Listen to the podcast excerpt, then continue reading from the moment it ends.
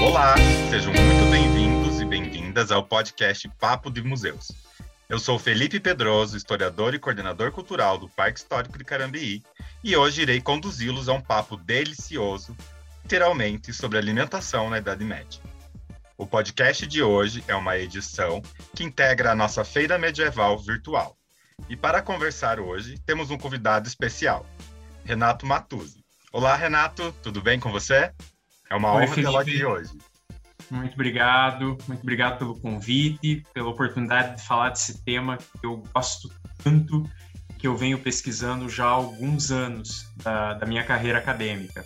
Então, eu, meu nome é Renato, eu sou é, graduado em História, licenciatura em História pela Universidade Estadual de Ponta Grossa. Lá eu também fiz meu mestrado em História. É, nesse meio tempo eu fiz também uma especialização em História Antiga e Medieval aqui em Curitiba. E atualmente eu estou no meu doutorado, estou no meu no último semestre do doutorado em História na Universidade Federal do Paraná. E as minhas pesquisas desde a, do mestrado, do término da minha graduação, com a iniciação científica e tudo mais, eu foquei na alimentação medieval, com diferentes fontes, mas num período muito específico, que é os séculos 13 e 14, na coroa de Aragão. Na coroa de Aragão e no reinado de Jaime II, até Pedro IV cerimonioso. Ao longo da, dessa conversa com o Felipe, eu trarei muitos exemplos é, como eles podem nos ajudar, esses reis e esse material, essas fontes, a compreender a, o medievo ibérico e a alimentação no medievo ibérico. E por que a coroa de Aragão? Porque é um receptáculo de novas ideias, de novos agentes culturais, é, de novos alimentos, espécies, que ela está voltada para o mar Mediterrâneo.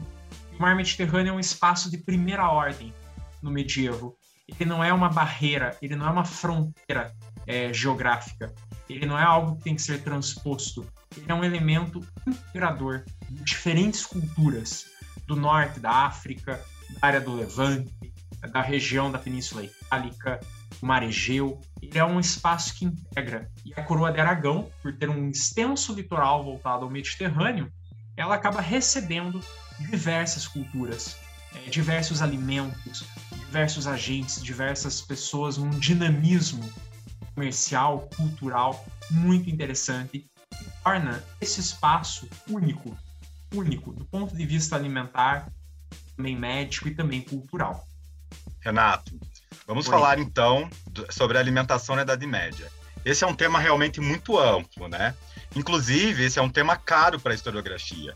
Talvez seja um dos períodos mais controversos por inúmeras razões mas principalmente pela sua ampla difusão em produtos culturais, ou seja, a forma com que a indústria cultural transforma a Idade Média em produtos, né? filmes, livros, séries, que usam e abusam de um certo lirismo e de um imaginário acerca do medievo, que na maioria das vezes não condiz com a realidade. O que, que isso acarreta? É, a primeira coisa que nós devemos pensar é quando se fala alimentação na Idade Média. É, é muito amplo, é um recorte tanto geográfico, muito amplo, quanto temporal. Se nós formos pensar aquela divisão clássica da historiografia, em Idade Antiga, Idade Média e tudo mais, nós temos quase um pouco mais de mil anos é, somente daqueles marcos do que é o começo e o fim da Idade Média. Mil anos, as coisas mudam muito é, também tem um problema espacial, geográfico. Nós estamos falando do medievo aonde?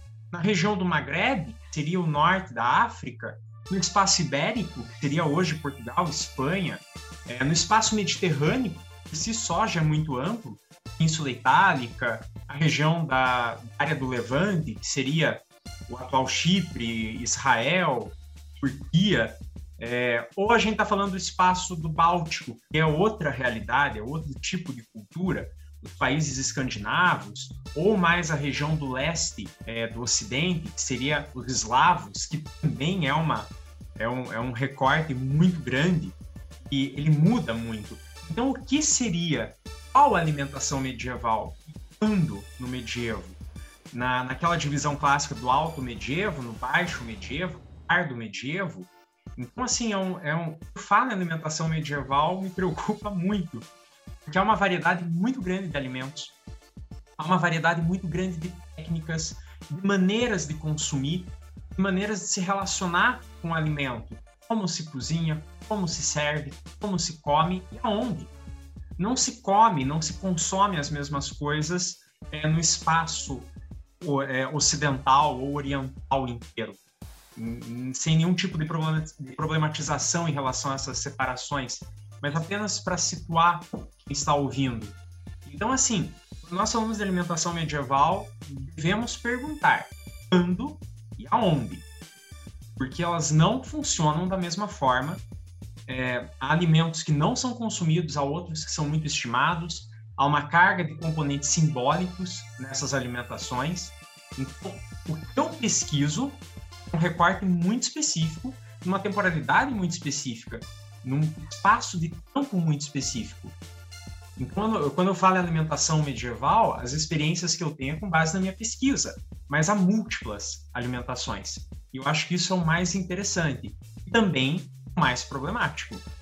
Que quando você realiza algum tipo de evento, ou quando você vai é, fazer uma filmagem, vai fará uma novela, um podcast, é, ou vai recriar uma cena, como tem muito na, na museologia, eu acho que você pode falar mais disso, é, e melhor do que eu, de você recriar né, situações, ambientes, festas, uma experiência, é, viver o passado, as pessoas acabam cometendo erros muito graves do ponto de vista é, histórico e arqueológico é, ao, ao, inserir alimentos que não existem, a inserir é, até mesmo utensílios que não existem, falando que aquilo é medieval. Sendo uma imagem também muito negativa de uma alimentação rústica, uma alimentação pobre, uma alimentação sem cores, sem vida, o que está muito longe de ser verdade. Muito longe mesmo. Então, falar em alimentação medieval, para mim, é algo bastante problemático, porque ele acarreta uma série de distorções, de influências midiáticas, de influências historiográficas, de preconceitos, tanto negativos, por causa de uma historiografia é, iluminista, marxista, é, pressista, ato medievo, é, com um período do obscurantismo e tudo mais, ou uma visão fantasiosa dos gamers, dos é, da mídia, das séries de TV, os entusiastas, é, que começa no período vitoriano, depois vai com os contos de fadas e tudo mais. Depois também por essa amplitude geográfica, espacial e temporal. Realmente, Renato, é, eu acho que o período medieval é um dos períodos mais problemáticos nesse sentido, né? É, o imaginário que nós temos do, do medievo, eu acho que ele acaba ultrapassando até mesmo é, como foi o período. É, tenho, ah. tenho visto muito é, a historiografia recente trabalhar muito nesse sentido, né, com a história pública e, e levando a, a, a as pessoas é, uma, uma historiografia de forma mais simples, né, não apenas falando com seus pares. É, outra forma que também é, é, é muito questionável é, é, como as pessoas enxergam a Idade Média, né? Que é, como você disse mesmo, é um bloco, né? É muito homogêneo. A Idade Média ela é multifacetária, né? Existem localidades e, e, e ela se dá de forma muito diferente. É, então, Renato, nós temos uma outra questão aqui para a gente debater. Nós vamos falar agora é, acho que não tem como dissociar o papel da igreja e do cristianismo na Idade Média. É, e a alimentação? Qual era o papel da igreja e do cristianismo em relação à alimentação no medievo? Então, é, em relação à alimentação, era, uma, era muito regula, de regulamentações, de regras, tá? Como se comer. A, é que é muito interessante pensar que são as regras religiosas que elas serão é, um dos prelúdios às regras de etiqueta e boas maneiras às mesas. É, por exemplo, as regras de São Bento, elas ditam muitas maneiras de você comer, o que você deve comer, como você deve comer, como se comportar. Então a igreja ela tem um papel é, essencial, tem uma, uma questão simbólica muito interessante por trás do peixe, do vinho, do pão, são elementos simbólicos, também porque elas ditam é, em vários momentos do calendário litúrgico os tempos de jejum, é, os tempos de penitência. Isso reflete na alimentação. Um exemplo é que nos livros receitas medievais, eu vou citar dois exemplos de livros. É o livro de Saint-Sauvy, que é da culinária catalã, foi escrito, provavelmente, é muito difícil essa questão da autoria na Idade Média, é, mas provavelmente a produção dele se deu no século XIII. E ele vai se tornar muito famoso no século XIV e XV. O livro do cozinheiro, que tem um suposto autor chamado Roberto de Nolá, que circula no reino de Nápoles do século XV. Esses dois livros que eu analiso na, nas minhas pesquisas de doutorado, eles têm é, receitas específicas para o tempo de quaresma. Receitas com base é, com peixes, com legumes, é, com frutas. Receitas que evitam a carne vermelha, porque a carne vermelha ela tem toda uma problemática. Santo Tomás de Aquino discutindo na Suma Teológica é, até, até questões morais. Eles acusavam que a carne vermelha produzia, aumentava a produção de sêmen, isso levava os homens e as mulheres a quererem ter mais relações sexuais por causa da carne. Então a, a Igreja Católica ela regulamenta. É, por exemplo, nas cortes ibéricas, Portugal, Espanha, ou também na corte francesa, que domina, prevalece o cristianismo como uma religião, seguida pelos reis e, e todas as influências políticas desses bispos, arcebispos, é, esse tipo de alimentação ela é muito levada a sério, mas também é burlada. Eu acho, eu acho isso o mais interessante, porque uma dessas concepções né, é, erradas que nós temos no medievo é que eles tinham uma, uma fé cega, eles não eram subversivos, eles obedeciam tudo, eles acreditavam em tudo que a igreja falava, e eles não questionavam, eles não se revoltavam, que havia uma certa, um certo pacifismo exagerado ou uma violência exagerada. Não é verdade. Uma, é uma concepção errônea e que reflete principalmente na alimentação. Por exemplo, é, há uma série de, de receitas por Quaresma na, no livro do cozinheiro do Roberto de Nolá, é, o, o, mais engraçado são os comentários do cozinheiro, do Roberto. Ele estava lá explicando, por exemplo, uma receita de peixes com legumes, um caldo leve, é, que poderia ser consumido antes de jejuar. Era interessante, é, porque o peixe é um alimento muito bom para os humores. Lembrando, nós não falamos nutrientes, vitaminas, tá? É outra lógica, outro sistema de compreensão do corpo. E se você usar no caso, se você seria o outro cozinheiro, quem estava fazendo a receita que ele estava ditando. Se você utilizar esse alimento, se você misturar dessa forma, parecerá que não é uma receita de quaresma. Ou seja, as pessoas estavam, estavam contra a sua vontade fazendo aquela penitência.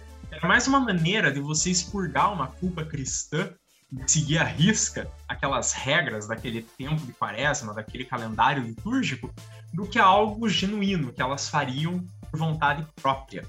Então ele aparece nessas receitas falando como transformar a receita, como transformar o gosto desses alimentos para que não fiquem parecendo aquelas coisas sem graças, é, sem sal, sem temperos, sem nada, que seria um prato de tempo de quaresma. Então, então, a maior parte do, do receituário ele dá dicas de como tornar mais palatável aquela receita e fazer você esquecer que está no tempo de quaresma. Então, essas pessoas comuns, as pessoas é, que, que, estão na corte, que estão é, nesses espaços urbanos e tudo mais, não me pareciam esses tipos de comentário ah, esses comentários pessoais que são muito ricos, muito interessantes, não são documentos oficiais, é, de acharem que, que eles são totalmente subservientes, que eles gostavam daquilo. Então, além do simbolismo, também tem uma preocupação dessas pessoas em cumprir. Olha, eu quero cumprir esse, essa essa, essa quaresma e pronto, acabou, quero voltar à minha alimentação normal. Ah, mas você tem que fazer, porque é uma obrigação cristã, é uma obrigação religiosa, eclesiástica. Ah, então, como que eu, cozinheiro, vou tornar menos pior essa experiência? Eu acho isso muito interessante. É, há outros comentários, por exemplo, é, eu, eu, trabalho cartas pessoais trocadas entre o rei e seus funcionários é, no que diz respeito à logística da alimentação numa corte. Muito interessante, por exemplo, que no ano de 1312, o rei que eu pesquiso, o rei Jaime II de Aragão, depois eu falo melhor dele, é, fará um, um, festim, um festim do tempo de quaresma na, na corte em Valência. A quantia de animais, galinhas, de ovos, de temperos, de especiarias, a quantia de pessoas que ele desloca para aquela corte estão muito longe, mas muito longe de ter uma penitência ou de me parecer um tempo de quaresma. É, era algo extremamente exagerado. É, a gente tem uma mudança aqui de qualidade, de quantidade para qualidade, mas para o número de pessoas que ele iria receber, não me parece uma, uma penitência, não me parece que seguiam a risca. Então nós temos que perceber duas coisas. O que, é o discurso oficial da igreja? O que, que é a prática da vida cotidiana? Se a gente for recriar o medieval, pensar a Idade Média, de acordo com o discurso clerical, nossa, realmente ela parecerá uma, uma penitência, uma coisa sóbria, triste. Agora, se nós formos pegar a vida cotidiana, que eu pesquiso, além da alimentação, eu, eu, eu sou um historiador cotidiano, eu gosto disso. Você revela uma, um grupo de pessoas muito mais é, subversivas, muito mais é, contra o sistema ou tentando achar brechas para romper aquele discurso, é, é, difere muito o que se fala do que se faz. Até hoje é assim. Um outro exemplo sobre essa relação que a gente tem com a do, alimento, questão religiosa, eram as proibições que tinham nas cortes. Na corte de Jaime II, 1316, pela carta que eu traduzi, ele proibia, ele estava pedindo, junto com o arcebispo de Zaragoza, estava proibindo os cristãos participassem das festas de Ramadã os muçulmanos. Ora, se tem uma proibição, é sinal que é uma prática recorrente. Você faz alguma coisa a ponto dela ser proibida com a força de lei, o rei tem esse poder de lei, ah, ele é um Rex Justice, ele é um rei da justiça, é, é porque é uma prática que acontece muito. Porque o Ramadã, eles, eles celebram com doces, eles celebram com aquelas delícias da culinária árabe e tudo mais. Os cristãos, o, as pessoas que viviam na corte ali, os cristãos queriam experimentar aquilo, gostavam daquilo, frequentavam as festas para a igreja frequentar uma festa de uma, uma religião que, mesmo sendo monoteísta e tendo uma existência no espaço ibérico, era muito conflitante. Eram questões teológicas irreconciliáveis. Então, os cristãos não podem frequentar isso. O mesmo começou a valer alguns meses depois, no mesmo ano, proibindo os muçulmanos de participarem das celebrações de Natal dos cristãos. Ou seja, essas pessoas estavam interessadas em comer bastante, encher a cara, acontecia muito, iam, gavam. A igreja tentando proibir aquilo. Mas uma coisa é o discurso outra coisa é o que eles faziam naquela noite de celebração de Ano Novo, naquele calendário do Ramadã. As cartas revelam isso. Revelam um rei o tempo inteiro tentando é, suprimir, tentando é, proibir, tentando regulamentar vida dessas pessoas. E a vida comum, a vida do cotidiano, para eles era: bom, a igreja pode falar, se eu vou fazer, será muito diferente. Eu não sei se eu, eu consegui ser claro. Eu acho que você foi realmente muito claro, Renato. Não tem como ser mais claro do que isso, mas eu acho que um ponto interessante também a se levantar são dois pontos interessantes que eu anotei aqui. Um deles é, é a importância dos mosteiros, né?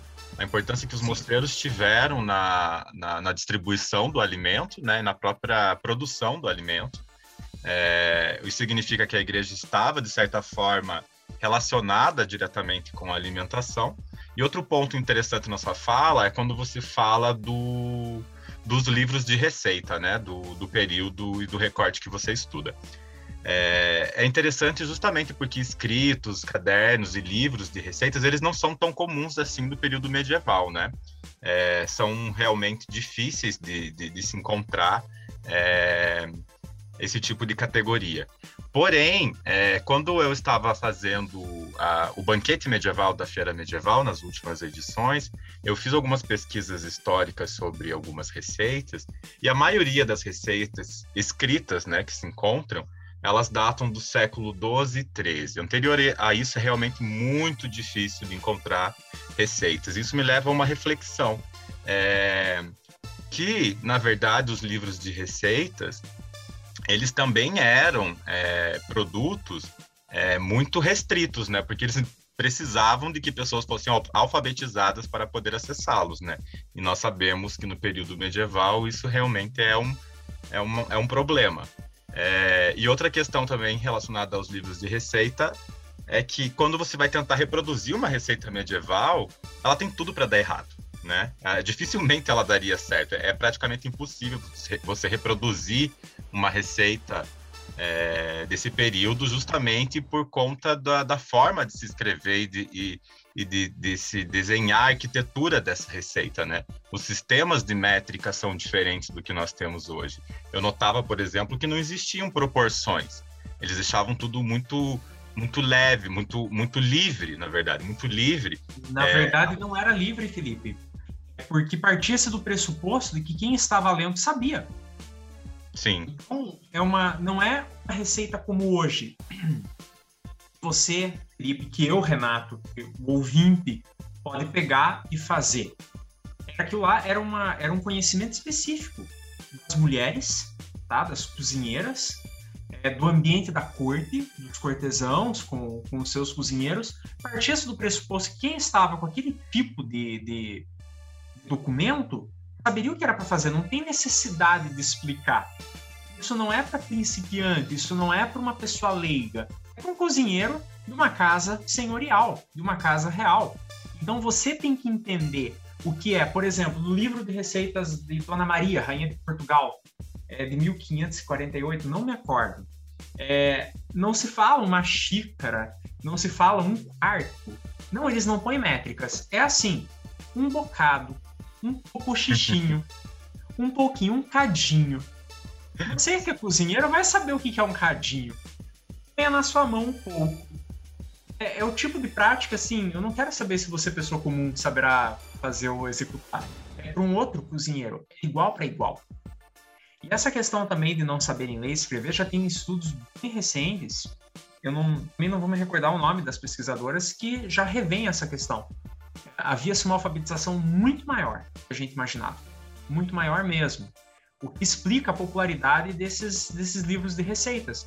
Se não sabiam ler e escrever, então como que o mesmo livro de receita, como o caso do Sensovi, encontra-se pergaminhos, encontra-se é, cópias dele espalhadas em mais de mil localidades diferentes. Como que se explica o livro do cozinheiro ser traduzido para diversos idiomas no século XIV e XV? Ou, por exemplo, as regras de saúde escrevem para os reis, dando dicas de boa alimentação, de dietética, porque a gente não pode separar é, alimentação de religião, impossível é, separar no medievo alimentação de medicina.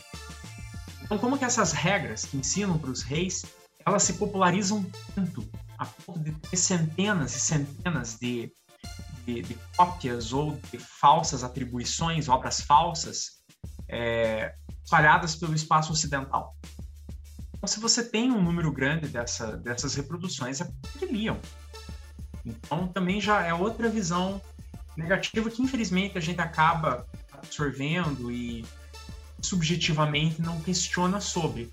Esse é o papel do medievalista, esse é o meu papel dos meus colegas medievalistas, dos que fazem pesquisas realmente acadêmicas, não somente entusiastas e, e curiosos, mas pesquisadores do medievo. É nossa função aqui, nesse espaço que você nos cedeu, me cedeu, para desconstruir essas ideias e para se aproximar de um medievo razoavelmente como eles eram, não como a gente imaginava que fosse, né? E sobre esses livros de receita, era aquilo que eu, só para concluir, já que você prossiga, é aquilo que eu falei. É, ele não era feito para qualquer um. Ele não é para o público geral. Não é hoje que você pega o YouTube, sabe? Tem a Paula Carosella, você tem o Jacan ensinando a fazer coisas, você tem uma receita que tem medida exata, que é só seguir a receita. Só seguir entre aspas, né? O bom cozinheiro saca de longe quando a coisa não vai dar certo. É, é para um público específico. Não é leitura é, geral. Não é leitura, é, uma leitura para um público amplo. É para um público específico esse tipo de manual. Porque há uma linguagem própria. É, e é interessante também que geralmente esses livros de receita, esses cadernos, esses escritos, enfim, é, eles também traziam uma espécie de diário do cozinheiro, né? O cozinheiro ele, ele fazia algumas considerações também acerca do alimento e, em alguns casos, até ele trazia algumas questões relacionadas à própria medicina, né? Se quiser, pode, pode falar um pouco mais sobre isso para nós? Com certeza, com certeza, porque esse é o tema principal um dos temas principais, né? Numa tese a gente aborda muitas coisas, que é o cozinheiro, o físico, não é médico, é físico. O cozinheiro e o físico, eles compartilham do mesmo referencial histórico. O físico ele se preocupa com os humores, o físico se preocupa com os miasmas, com as compleições, o físico se preocupa com a higiene. A higiene não é no sentido de limpeza que nós temos hoje, mas no conjunto de práticas que levam à convalescência, ao equilíbrio dos humores. É, de maneira, no medieval é, é, muito claro que há uma medicina terapêutica bem, bem frustrante ou, ou pouco, pouco avançada. Então, a melhor maneira, eles tinham muito claro, era melhor prevenir do que remediar.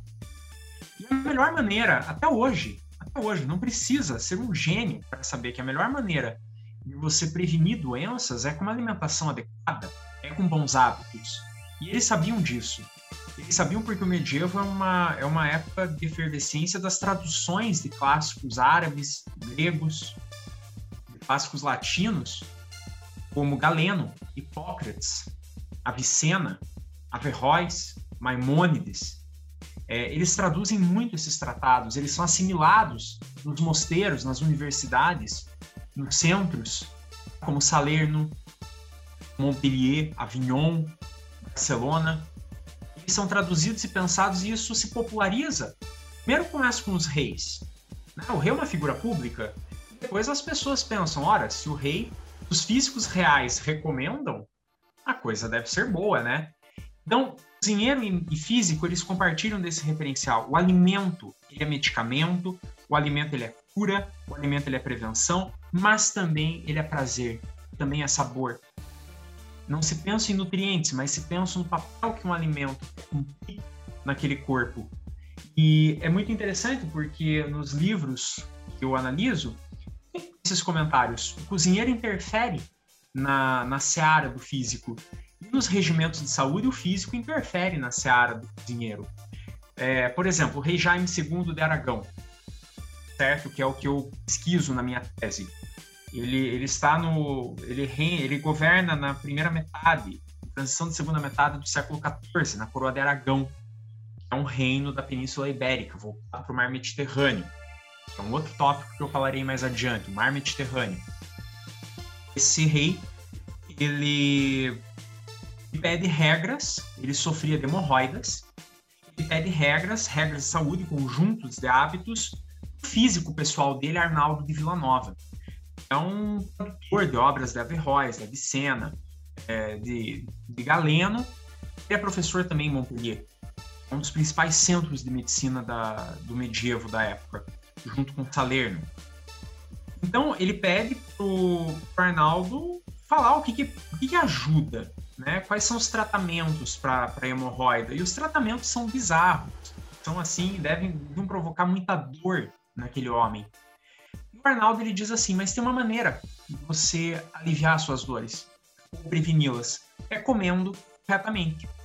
E ele começa a dizer como que você deve, quais frutas que você deve comer ou não que causam constipação, é, que técnicas de processamento das carnes você deve comer, técnicas você deve usar para cozinhar, para você, no caso, cozinheiro. Isso é interessante. O físico se, é, se dirige ao cozinheiro. O cozinheiro se dirige ao físico, ou seja, eles sabem não compreende o que o outro está falando. Isso é muito interessante porque é indissociável, é a chamada dietética, é a relação da alimentação com a medicina. Então são dois campos é, não complementares, eles são um só. Eles são um só a partir do momento que o cozinheiro nos livros de receita está falando, olha, esse tipo de caldo, por exemplo, caldo de galinha, é muito bom para ser servido quando a pessoa está é, resfriada, em dias frios, porque ele aquece o corpo, esquenta o sangue, ele vai aumentar a qualidade quente, ele vai é, contrapor com a umidade. O caldos de galinha são bons para mulheres que acabaram de ter filhos, porque eles ajudam na produção é, do leite. Se você joga um pouquinho de canela, é, ele vai ajudar a aquecer o leite.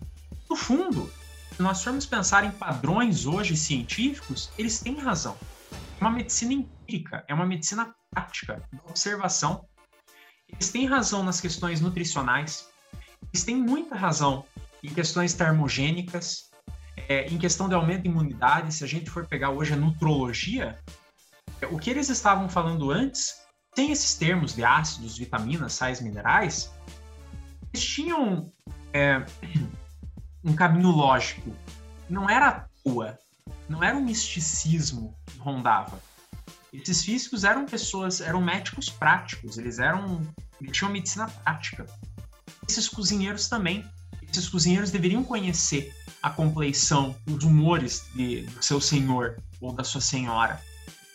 Eles deveriam saber é, as doenças de quem estava naquela corte. Eles deveriam saber as doenças do seu do conde, do barão que os contratou. Então eles estavam sempre conversando entre si. Infelizmente há poucos registros em forma de cartas, a gente tem mais nos livros, é, mas são pequenas observações de um documento e se a gente abordar na, em relação à historiografia da alimentação da medicina, você consegue deixar tudo muito mais claro. Levando em consideração que uma das doenças que mais afetava as cortes europeias era a gota, né? E a gota Isso. está completamente de, é, relacionada com a alimentação, né? É, a forma com que a, com que a nobreza se alimentava, inclusive. Com certeza. Esse é um ponto muito interessante. Me permite falar mais dele sobre a alimentação claro. da nobreza. É, primeiro, eu, eu sou professor e eu estava no lendo, estava ensinando sobre as grandes navegações e tudo mais, e aparecia sobre a entrada, a inserção das especiarias no Ocidente. O historiador, quando resolve, que não é da alimentação, quando resolve falar das especiarias, você sabe, Felipe, você é pesquisador da história da alimentação, excelente pesquisador da, questão Obrigado. da culinária da culinária asiática e tudo mais, você sabe que quando um historiador que não é da alimentação resolve falar de especiarias, tendência a falar besteira muito grande. Como falam besteira em relação às especiarias? Eu li que as especiarias serviam para disfarçar o gosto podre das carnes e alimentos. Vamos lá, começando para. Eu vou partir desse, desse mito da alimentação medieval, medieval entre aspas, para falar sobre a alimentação da nobreza. Qual o sentido de você pagar um alimento, pagar por um condimento que custaria 30 vezes mais do que uma carne nova. Qual o sentido de você importar do Ceilão, você importar da região onde hoje é atual Filipinas, das Ilhas Molucas, é, você importar da China, você importar da Índia, atravessar com todas as questões e barreiras geográficas, barreiras políticas, ah, não esqueçamos dos otomanos, não esqueçamos é, dos persas. Todas essas, essas brigas, a pirataria, os corsários.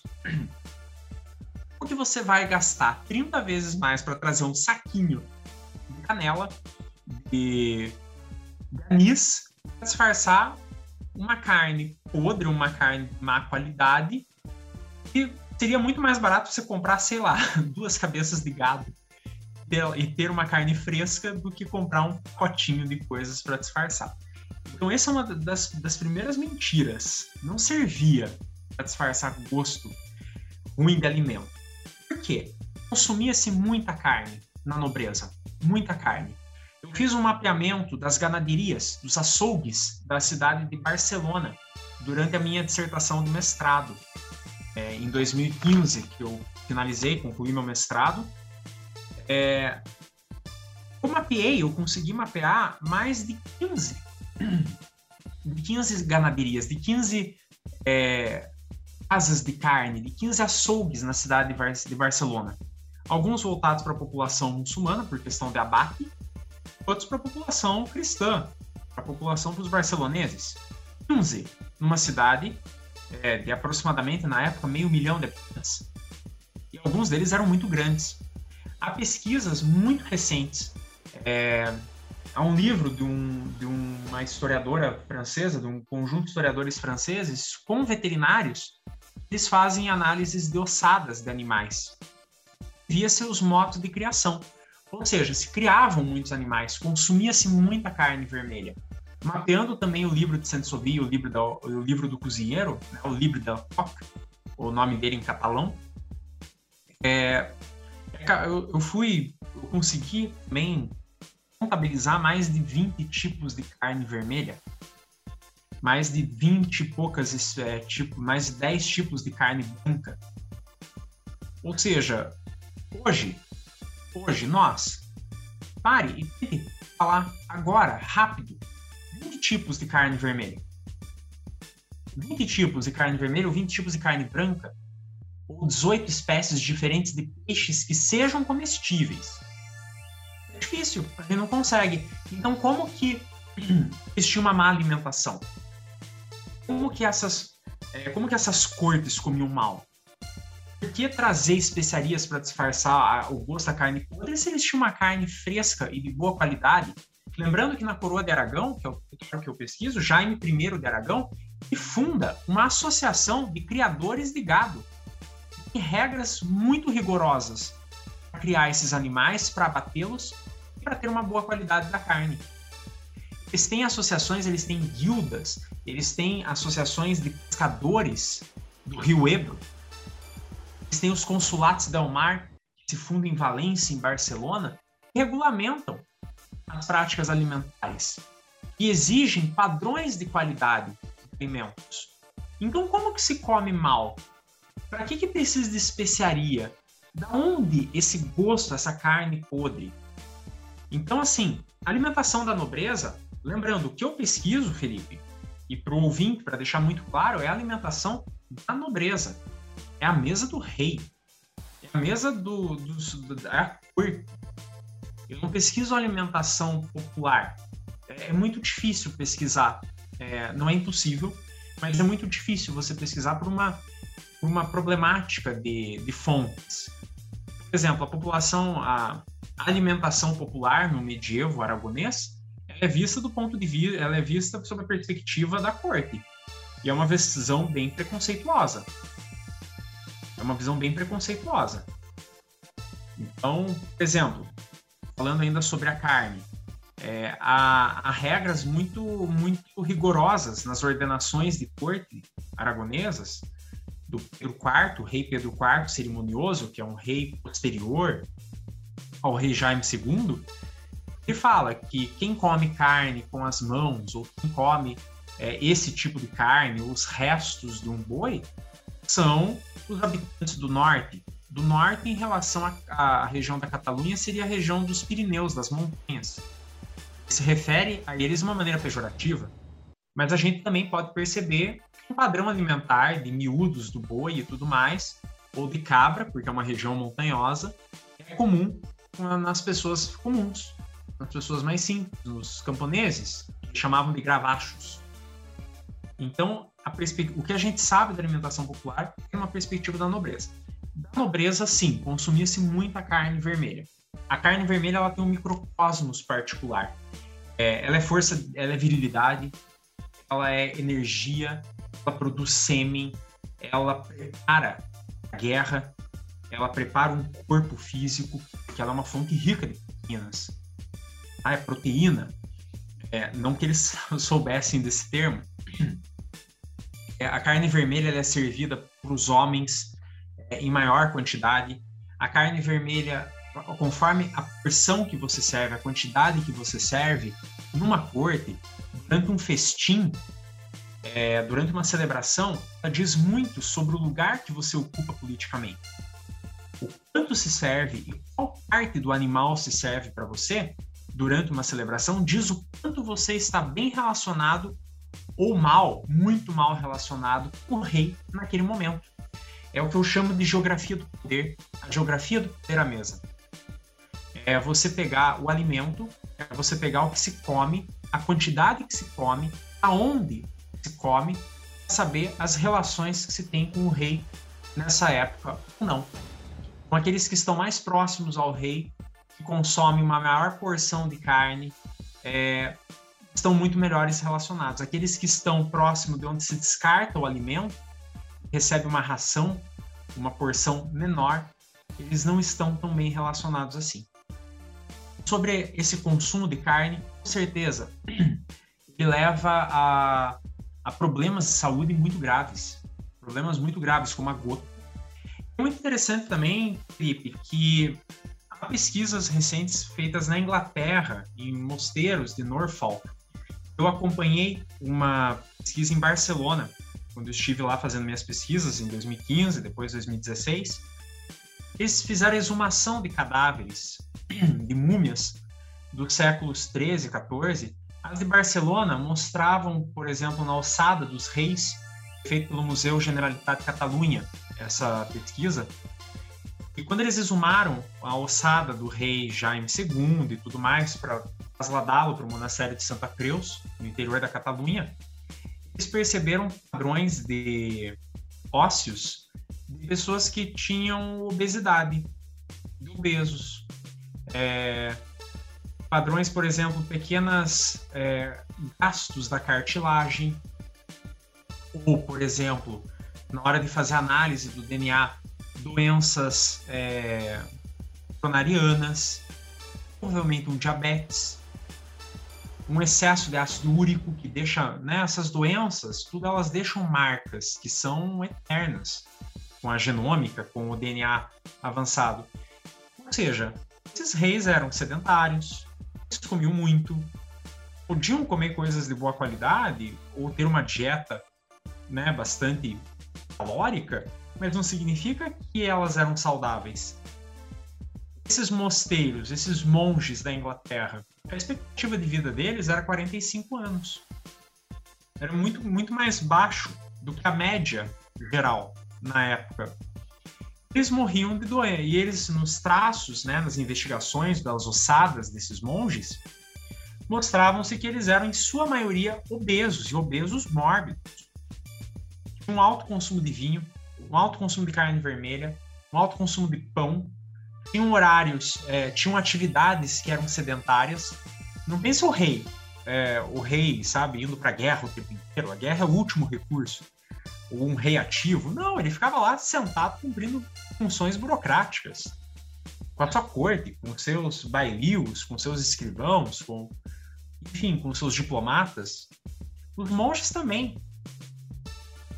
Então, essa alimentação desses grupos, dessas ordens mais altas, mais ricas, é que hoje seria uma alimentação que era um caminho para você ter doenças é, congênitas, doenças crônicas e uma expectativa de vida e uma qualidade de vida muito baixa.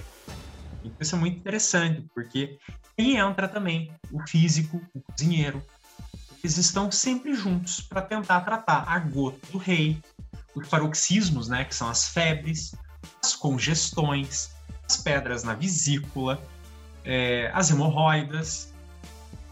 Todas as doenças percebam que de alguma maneira estão relacionadas a uma má alimentação. A uma alimentação excessiva de farináceo, de alimentos constipatórios para ter hemorroida, ou um excesso de carne vermelha para sofrer de gota, ou muita gordura para você ter crises de vesícula. Então, assim, é muito interessante que a medicina veterinária, a zoologia, a arqueologia, elas, elas juntas, integradas com uma historiografia da alimentação, com as fontes, com a carta, com o cotidiano, com os livros de receita, elas fornecem um panorama muito diferente daquilo que nós imaginamos sobre o medievo. Isso é interessante também, Renato, porque, como você falou bastante sobre o consumo de carnes pela, pela nobreza, é, outro elemento que também é muito difundido de forma errada é a caça, né? É, Cria-se no imaginário popular de que qualquer um poderia caçar, e na verdade a caça ela era considerado uma atividade da nobreza, né? Em alguns momentos, em algumas localidades, não em todos, porque a Idade Média é realmente um período muito longo e também tem a sua geografia, mas eu sei que em alguns momentos ela é simplesmente restrita à nobreza, né? Sim, e tanto é, é interessante que o universo da alimentação ele possui uma teoria chamada a teoria da grande cadeia do ser. Imaginava o universo, o mundo natural das coisas naturais, uma pirâmide. Aquilo que está mais próximo do topo são os anjos e Deus, e aquilo que está mais baixo na, ba na base, ele seria o inferno.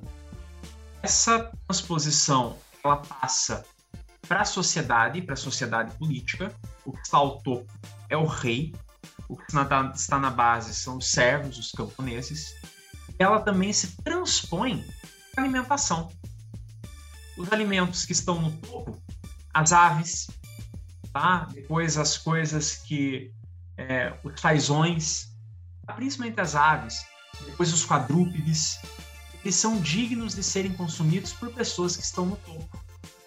E aqueles alimentos da base, que são as raízes, os bulbos, os grãos, eles devem ser consumidos pelas pessoas que estão na base. Então, é, esse tipo de prática da caça é restritiva, nós temos leis anti-caça. Eu mapeei pelo menos 16 cartas é, num período de 1302 a 1316, pelo menos uma carta por ano dirigida a uma localidade diferente do Aragão, é proibindo a caça. Proibindo a caça. Ou seja, se você proíbe a caça, aquele alimento, aquela carne e da caça, ela fica restrita a um grupo, ao grupo que pode caçar. A nobreza, o rei. E as pessoas, daí, daí como que a gente vai analisar, no caso, a alimentação popular, a alimentação cotidiana das pessoas comuns? Os alimentos que não eram proibidos. Então, aquilo que eu falo, você analisar a, a, a alimentação medieval do ponto de vista popular, ele tem muitas problemáticas. Você precisa ser um historiador mais experiente, estar bem atento com essas subjetividades de uma fonte. E perceber também que quem fala sobre ela não é uma pessoa popular, não é um popular, não é uma pessoa comum. E as caças, elas acabam definindo o maior consumo de carne vermelha. As caças também eram, eram exercícios preparatórios da guerra. Tem que pensar nisso também. Não se caçava só para o alimento. Não, não tem sentido. É, não tem muito sentido. Porque se você tem 15 casas de carne em Barcelona, você tem associações de ganaderia tá, fundadas e patrocinadas pelo rei, você tem um consumo de carne vermelha, por que, que você vai sair caçando? Não precisa, você já tem comodidade. Então eles caçam nem por exercício de guerra, caçam por sociabilidade, tá? Caça-se também por prazer, tá? pelo prazer do esporte, do lúdico. Não vamos esquecer disso. No, nem tudo na vida, nem tudo no medievo, esse sentido prático, esse sentido político, esse sentido econômico. É, é, é, uma, é uma visão historiográfica que me cansa muito. Eu acho muito, muito redutora, muito pobre pensar que eles faziam tudo isso por questões políticas, por questões econômicas, por questões religiosas. Não, eles fazem porque é divertido. Eles querem reunir a corte, eles querem se exibir com, com seus cavalos, com seus balcões que eles mandam trazer da região da Pérsia, eles mandam trazer do, das terras mais exóticas na concepção deles, do Oriente, balcões brancos, tá? para exibir com, com cordões de ouro. A Rainha Branca de Anjou, esposa de Jaime II, ela, ela aprende a caçar desde criança. Ela vai com o pai na ilha da Sicília a caçar. Ela manda importar falcões das mais diversas espécies. Por quê? Porque ela gosta do exercício da caça. Ela pratica a caça. A caça com, com a ajuda dos falcões, a altanaria, se chama. Eles caçam porque eles gostam, eles querem reunir aquele povaréu, eles querem festejar, eles querem exercitar, eles gostam de algo lúdico, da competição, não porque tem questões maiores e políticas, pode até ter, mas não é só isso. A alimentação, é, ela também é política, mas não é só política. A gente não come pensando em política, a gente não come pensando em questões simbólicas religiosas. Não, a gente come porque é gostoso, porque dá prazer, porque é o que tem. Então, voltando à, sua questão sobre essa, essa alimentação da nobreza e da carne, da caça, elas estão estritamente relacionadas. Você caçar mostra uma posição que você ocupa na sociedade, um lugar de mundo que você tem. Esse é o meu lugar. Eu caço, tá? É uma maneira de mostrar também a lei, a ordem natural das coisas deles. Eu caço, eu sou o predador, eu sou o rei, eu sou a rainha, eu sou o nobre. Eu vou, eu vou mostrar as minhas habilidades. Também que é uma outra questão é, que a, a gente entra no dos mitos da Idade Média, valorizava-se o corpo gordo.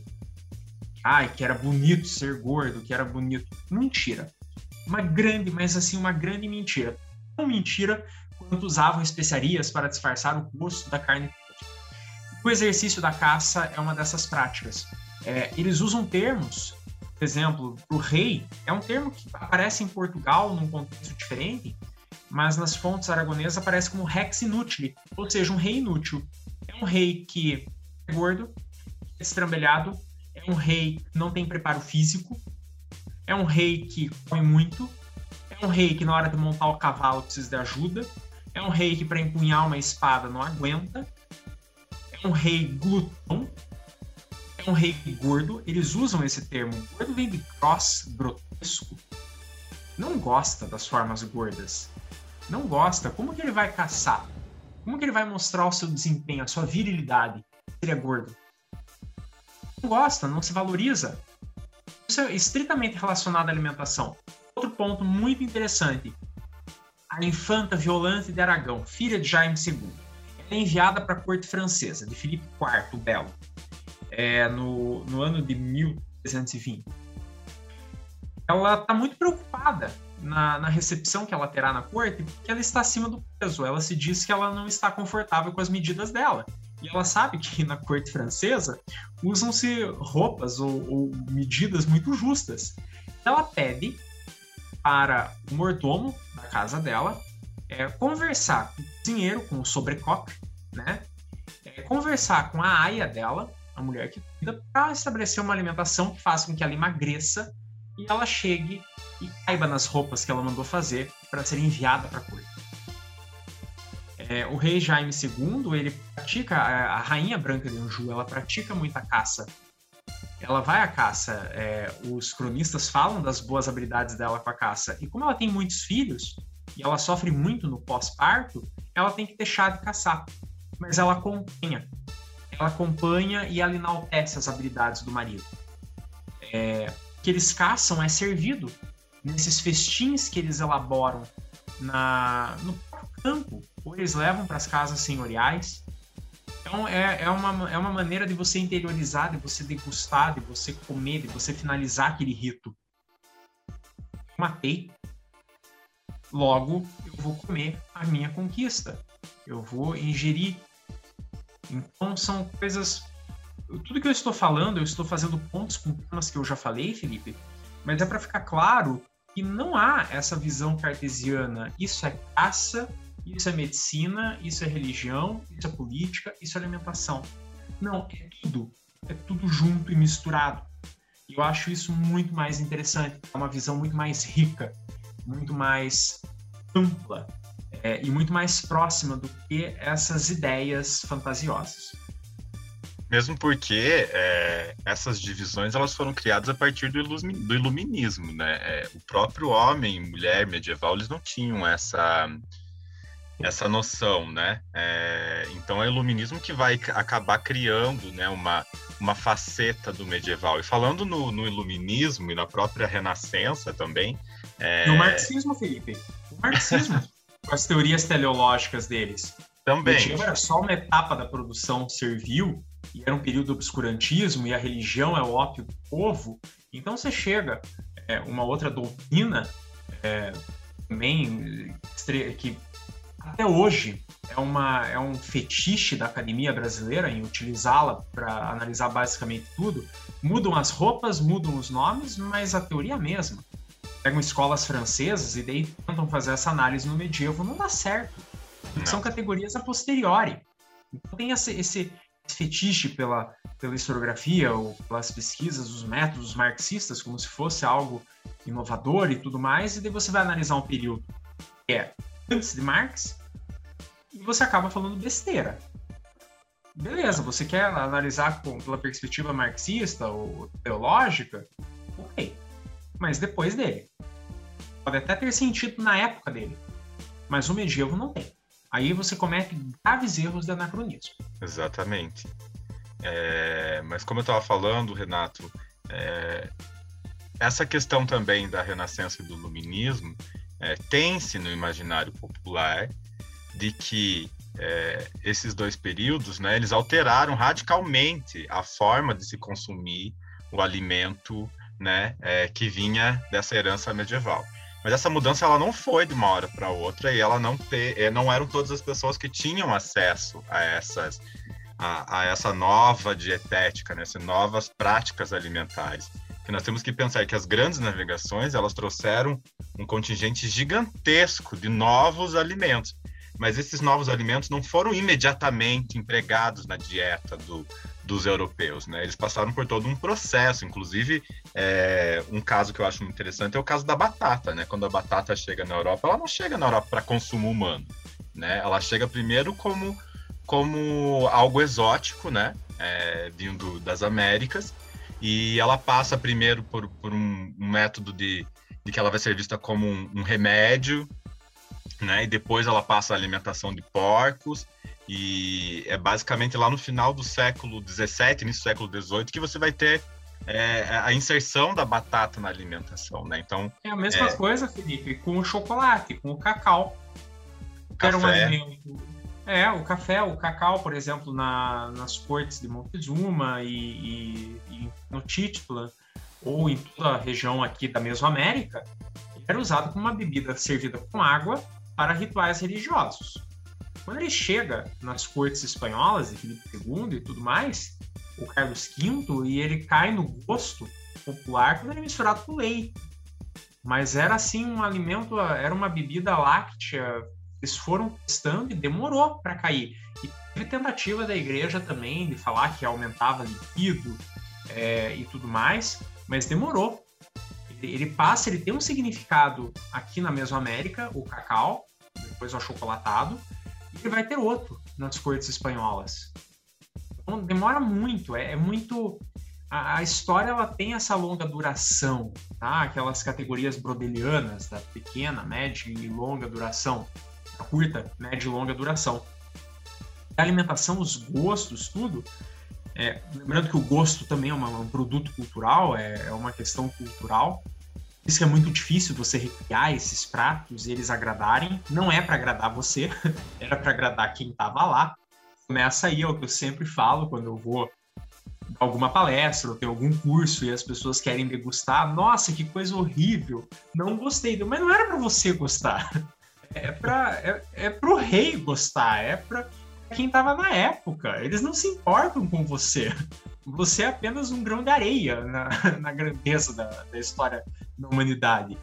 É, é para você experimentar o que ele. Se você passa daqui 200, 300 anos, mais até, alguém vai fazer um workshop sobre alimentação medieval. Nós seremos os medievais, né? É, nós seremos o período do obscurantismo. E eles foram ver o que nós comemos, sei lá, um hambúrguer gourmet, é, um yakisoba, sei lá, um quente. É, eles vão falar, meu Deus, que coisa horrível. Mas não é para eles gostarem, é para nós gostarmos. É, mesmo porque é, é, praticamente impossível recriar os pratos da Idade Média, né? Porque o tipo de alimento que eles tinham lá, ou seja, os grãos que eles tinham, é, e, e, os produtos que eles tinham é muito diferente dos produtos que nós temos hoje, né? Nós passamos por, por uma série de industrialização dos produtos, obviamente, mas também das suas mudanças genéticas, né? Então, claro. É, fazer um pão medieval é impossível fazer um pão medieval. Você não vai ter o mesmo cereal que aquelas pessoas tinham naquele momento. Nem fermento em pó, nem é, é muito interessante porque a gente esquece, a gente do ponto de vista histórico, e a gente esquece que a própria natureza são espécies que entram em extinção, são espécies que mudam, são espécies que sofrem, é, exemplo, há muitos animais, há um consumo predatório.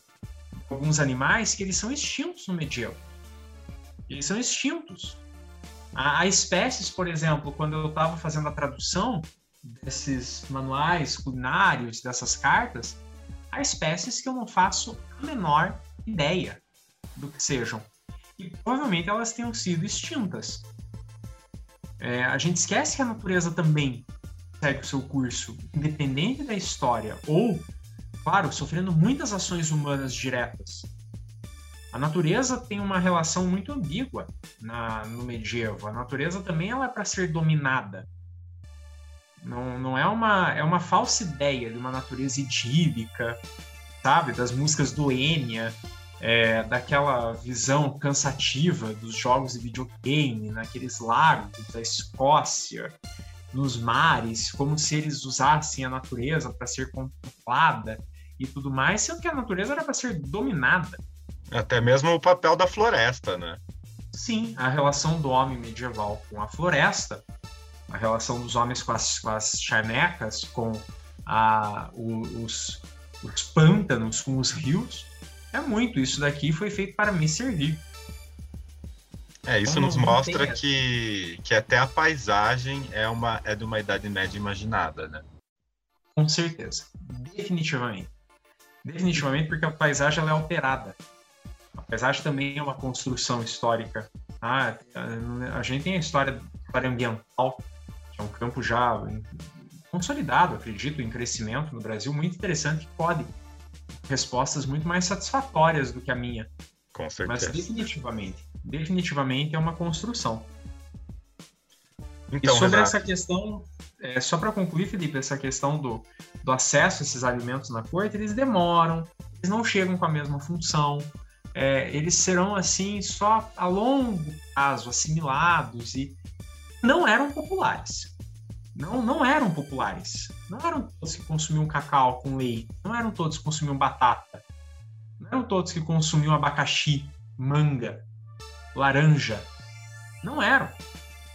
Aquele filme da Rainha Vitória, Vitória Abdul, do mordomo dela, ele vem da Índia, quando a Índia era uma colônia britânica, e ele traz uma manga. Uma manga para ela consumir.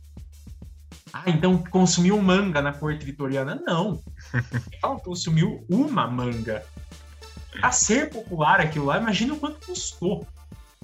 Sim. Então, assim, consumiam batatas ou consumiam achocolatados na corte de Filipe II? Não. O rei pode ter experimentado um pouco. É, mesmo porque esses alimentos eles ficavam a cargo dos botânicos a princípio, né? É, eles eram Isso. estudados, existia toda uma desconfiança com tudo que vinha, né, do Novo Mundo é, e da Ásia também ainda existia um pouco dessa desconfiança, porque eram alimentos novos, né? Então eles não sabiam qual a reação o corpo teria a isso e, e, e e existia realmente isso na mentalidade dessas pessoas de que muitos alimentos poderiam não fazer mal, simplesmente porque era o bafafá do momento, né? Por exemplo, você falou de um, um ponto muito interessante que eu também andei pesquisando sobre isso, a construção de, ecossistemas artificiais para testagem de alimentos. É, por exemplo, na Coroa de Aragão, quando eles, eles anexam a região de Valência e da Múrcia, ao sul da Península Ibérica, quase, quase hoje atual Marrocos, Tunísia, como tem um clima muito propício, o rei Jaime II manda trazer dois escravos sarracenos, tá? Dois escravos sarracenos espertos no plantio da cana-de-açúcar, da Arábia, eles testarem a cana-de-açúcar em Valência e na ilha da Sicília. Porque ele sabe que esse edulcorante, ele é caro, ele, ele serve a princípio para um colírio, água com açúcar. Ele serve também para tratamento de feridas maduras, de cortes, o que também tem sentido porque ele, ele ajuda nos processos de cicatrização, o açúcar. É, ele vai os compostos do açúcar em muitas pomadas, com a glicose e tudo mais. É, é usado também pelos físicos e depois começa a ser inserido e testado no alimento. Então eles já tinham essa ideia de testar isso. É, havia um roubo, uma espécie de espionagem é, desses, desses alimentos entre cortes. Por exemplo, o Aragão, ele manda, o rei de Aragão, Jaime II, ele manda fazer, fazer entre aspas, ele manda capturar dois sarracenos para servirem de escravos. Ou seja, vai, espione quem faz isso, capture e traga. Por quê? Eles estão testando também na região da Arábia. Eles fazem isso também, deixa eu ver, uh, um pouco com café, mas é muito mais tarde. Mas é, é, é, são essas questões mesmo, deles, deles fazer essas estufas, é, esses jardins, é, uma espécie de jardim botânico, estufas de vidro para plantio, criação de, de espécies novas.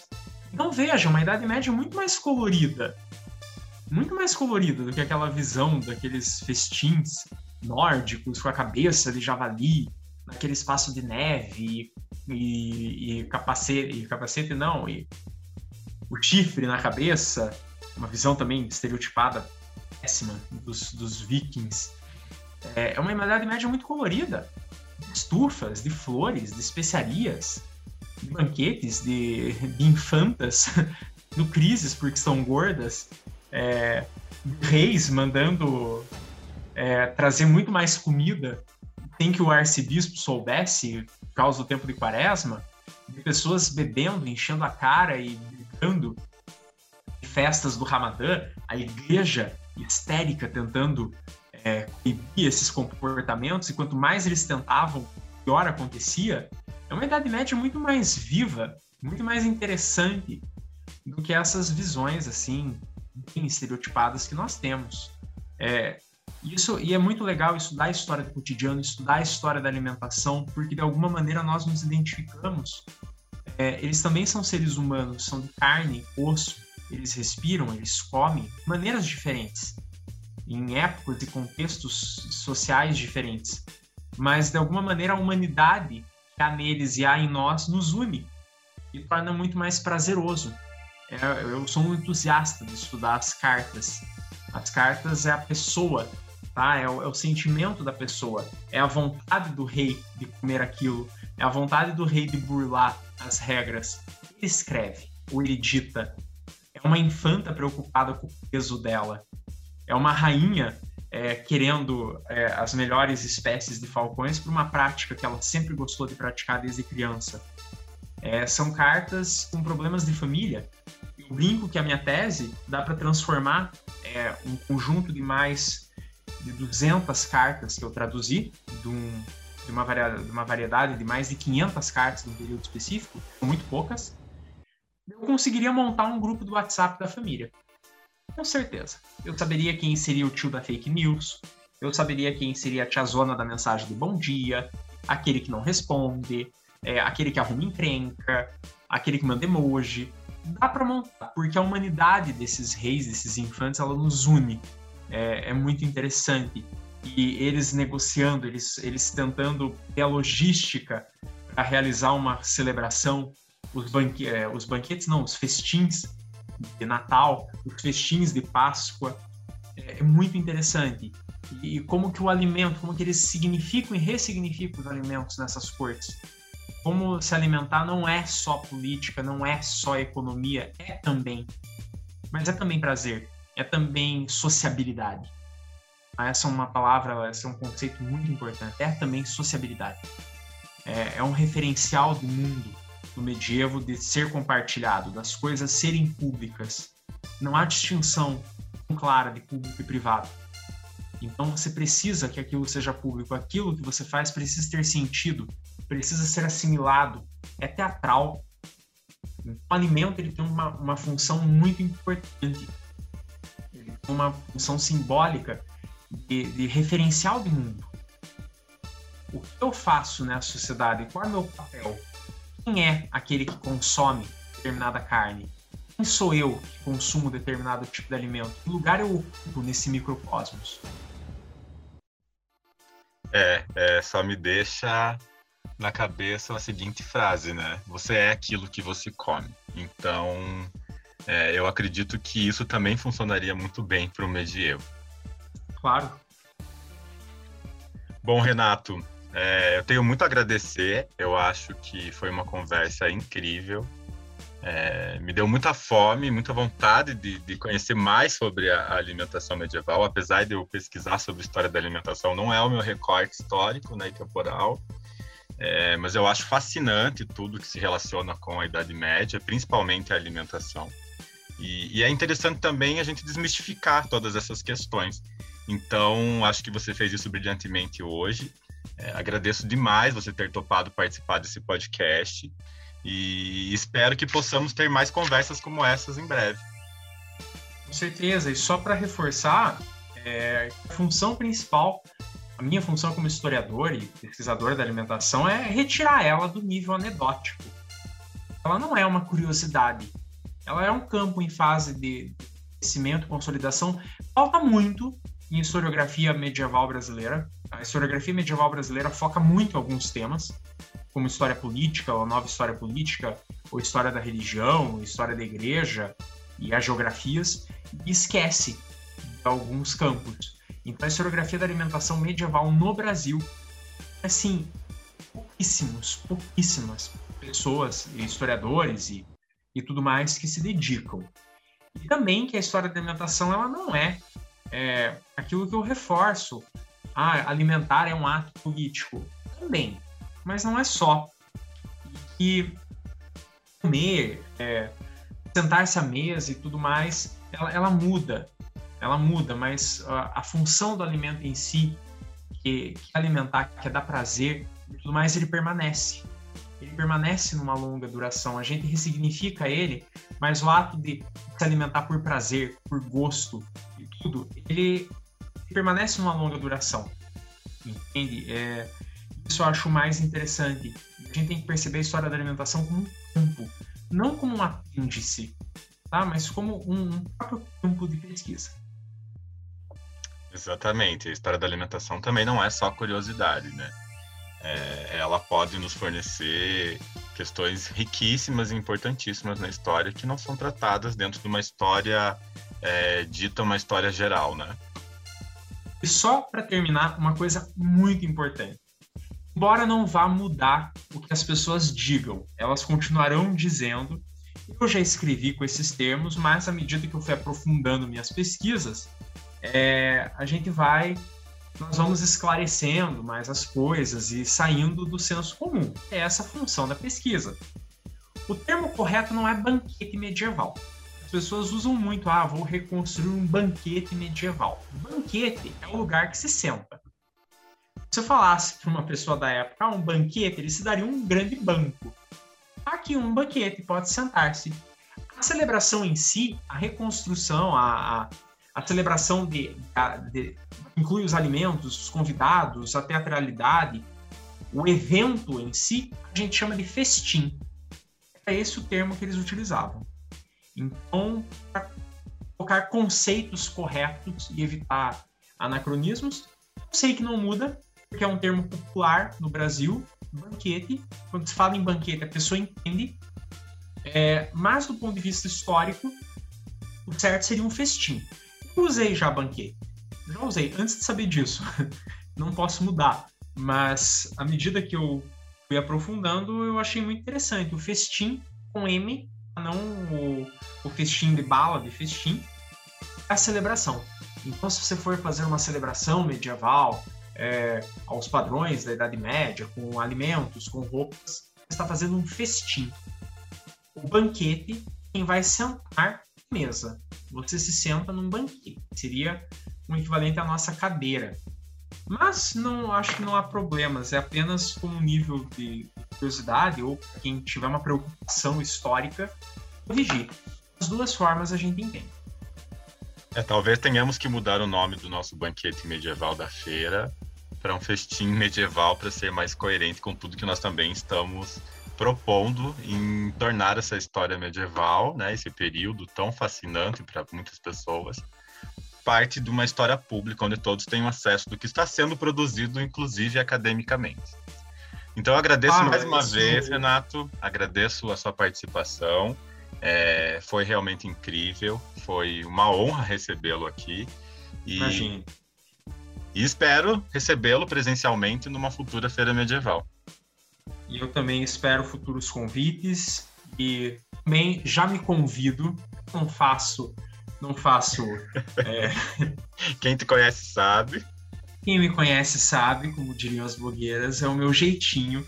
Eu já me disponho também a falar em outros podcasts e tudo mais sobre medicina medieval, é outro tema que tem muitos preconceitos e muitas visões extremamente distorcidas que ela é muito mais avançada, sofisticada, é, interessante do que o senso comum divulga, tal qual a alimentação. Mas como o podcast é para alimentação, é, a gente viu falar da alimentação, eu tive que fazer uma deixa com medicina, vamos deixar a medicina para um outro canto, para um outro momento. Eu acho que também é, com essas questões de pandemia e, e, e essa, né, esse momento insano, infeliz e triste que a gente vive, também voltou uma, um interesse muito grande sobre as pestes, as pestilências. E tem muita gente falando disso e tem muita gente falando besteira. Eu posso, com certeza, é, provar que falam muita besteira. Do ponto de vista de historiador, de um medievalista, de uma pessoa que já está no final do seu doutorado é, pesquisando isso há muitos anos. Eu posso, assim, afirmar com certeza que fala-se muito de peste e fala-se errado. Ok, faremos um, um convite para uma, um próximo episódio do Papo de Museus. É, agradeço então, Renato, sua participação e obrigado aos ouvintes e até a próxima. Até a próxima.